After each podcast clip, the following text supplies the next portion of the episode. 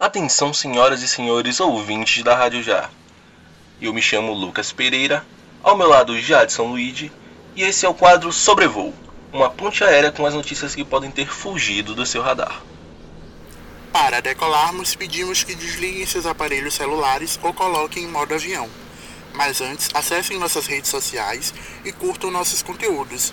Aproveitamos para informar que na última quinta-feira o Facebook anunciou integração de mensagens entre o Instagram e o Facebook Messenger.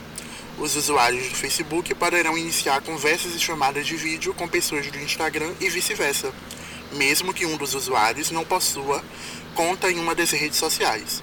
Os usuários têm a opção de não permitir a comunicação entre as duas redes sociais. Para isso, basta acessar as configurações de privacidade dos aplicativos e até controle de mensagens e selecionar quem pode aparecer na sua lista de conversas. Nosso trajeto rumo às informações será tranquilo e de tempo firme, mas parece que o tempo fechou para o governo federal, pois o ministro do STF, Marco Aurélio Melo, determinou a reintegração de famílias excluídas do Bolsa Família durante a pandemia. O ministro do Supremo entendeu que a União descumpriu decisão da Corte que proibia cortes no programa.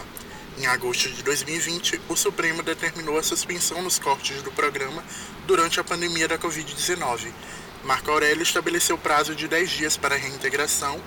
Caso o governo federal descumpra a determinação, será aplicada uma multa diária de 100 mil reais. Pedimos a todos que afivelem seus cintos, pois estamos prontos para partir.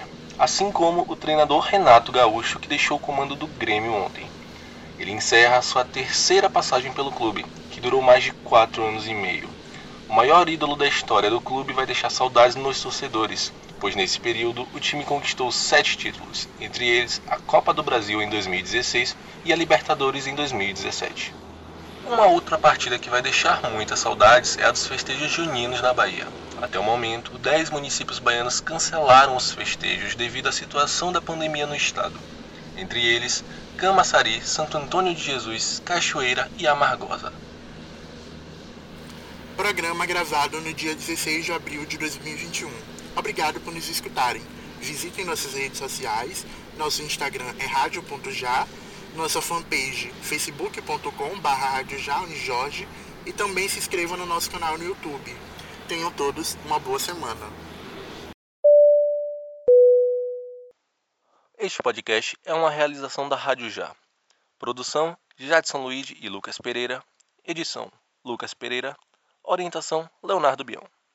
Para este episódio, usamos notícias dos sites G1, O Globo e Goal.com.